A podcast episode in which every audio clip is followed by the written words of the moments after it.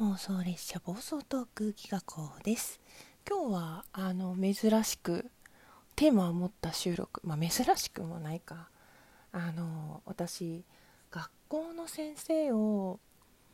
数年間やってたことがあるんですよ。美術の先生とかあとは小学校に図工だけ教えに行ったり高校の選択美術だけ教えてたんだけど、まあ、担任を持っていたりまあ、小学生中学生と関わっていく中で一番問題が起きやすいことそれは人間関係ですね。でその人間関係で一番こじれやすいのがあの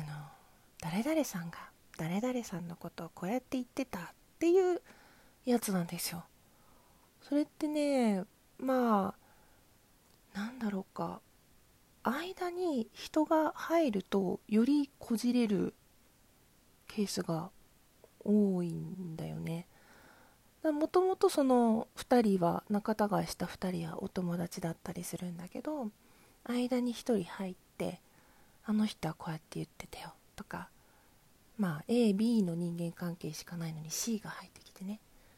A ちゃんには、ね、B がこういうこと言ってたよ。で B には B ちゃんにはね A がこういうことをあなたのことをこうやって悪く言ってたよ。っていうことで仲違いをさせてしまう。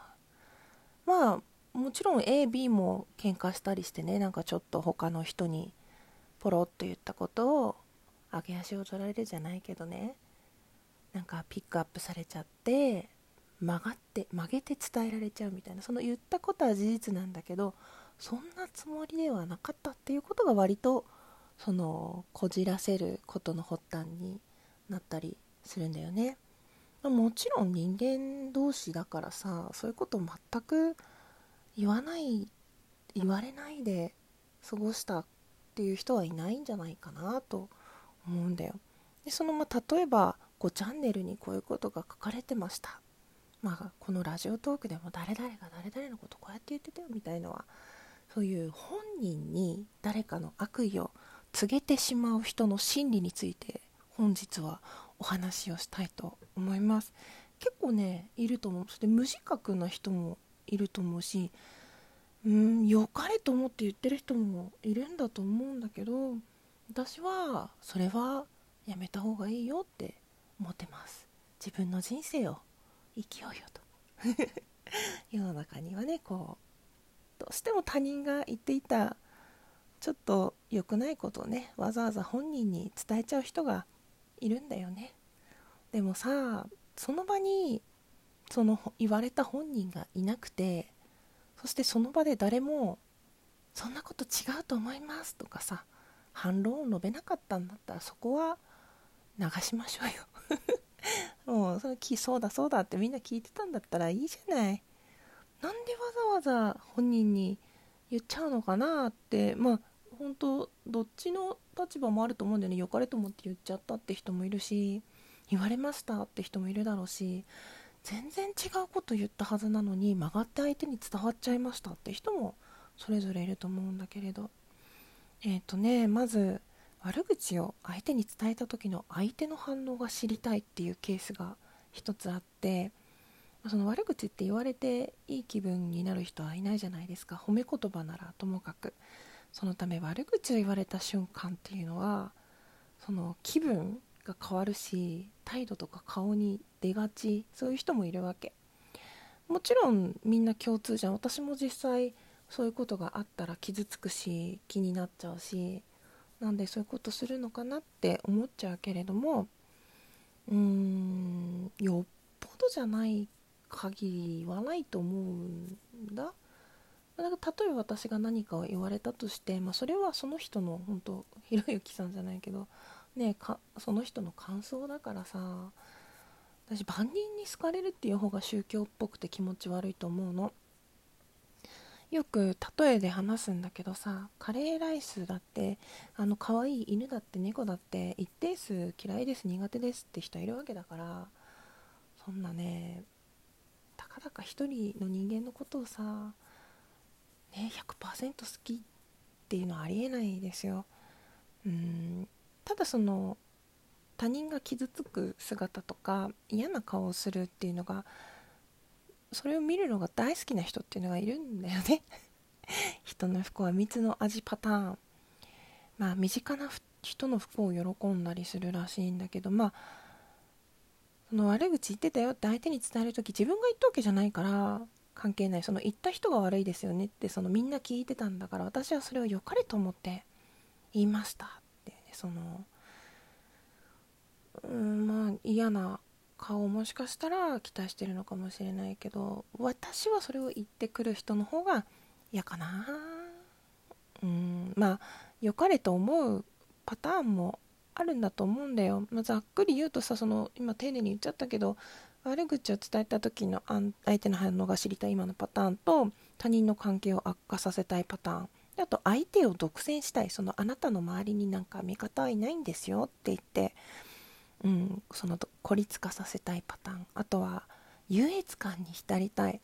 まあ、その間接的に相手を貶めるってことだよね。で嫌なところを遠回しに伝えたい。私も本当にそうやって同じこと思ってるんだけど自分からは言えないから言いましたみたいなパターン。あとは相手に気に入られるため、まあ、例えばいろんな人の悪口を誰かが言ってた場合に私も言われたんだけどあなたも言われてましたよって言ってその共感を誘いたいパターンっていうのはあると思うんだけどこれもやっぱやめた方がいいんじゃないかなって思います、えー、そしてもう一つ悪口を本人にあいいんだ。ごめん。今の漢字その123456うん。だと思うんだけれどもこれさ大体そういうことを言ってくる人って何ていうのかな？自分が誰かっていうの分かった上で言ってくる人っていうのは好意的だよね。ただそれが、まあ、割とラジオトークで配信とかやってる人は匿名でそういうのを受け取ったりすることがあると思うんだけど匿名で来る場合は私はギフトがついててもついてなくても ちょっとやめた方がいいんじゃないかなって 思います。まあその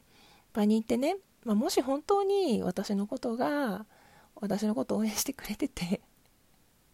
えばだよ。こんなことを言われたプンスコって私の代わりに怒ってくれたんだとしてもよ。いらないからそういうの。大丈夫だから。好きに思っててくれていいから。当それにつきますね。ぜひねあの、まあ、この収録聞くような人の中にそういうことする人はいないし実際仲いい子でそういうことをね言ってきた子がいたら私はそれはもう聞きたくないかなっていうふうに言ってて、まあ、もちろん相手もそうだよねごめんねみたいな感じで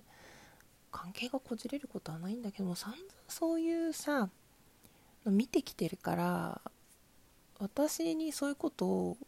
あの伝えてきたとて喧嘩にはならないし私がただただなんでそういうことわざわざ言ってくるのかなご苦労様みたいな感じで疲れるだけなのであのそういうことやめましょうねっていう話でした。まあ具体的なことは何もないんだけれども割とそういう話聞くじゃん。どうでもいいからそういうこと。自分の人生を楽しみましょうよ。誰々がこんなこと言ってたよあの人もこんなこと言ってたよとかこれからもそういう人のためだけに時間を使う人生でいいのって違うでしょ？自分の楽しいことを追求しなさいよって思います。まあそういうね良かれと思ってやってる人がいるんだとしたらやめた方がいいし。悪意を持ってやってるんだとしたら余計に やめなさいよっていう話だよね。うん。まあちょっと今日はねそういう話をしたいなって思うことがあったので収録を撮りました、まあ、皆さんの周りにもねそういうことしちゃう人がうっかりいるかもしれないし今まさにそういうこと言われてなんかちょっと落ち込んだり嫌だなって思ってる人がいたとしたらまあ気にせずに行きましょうよと。逆にそのことで傷つく時間がもったいない、うん、と思うので元気出してこっていう感じですね。最後まで聞いてくださってどうもありがとうございました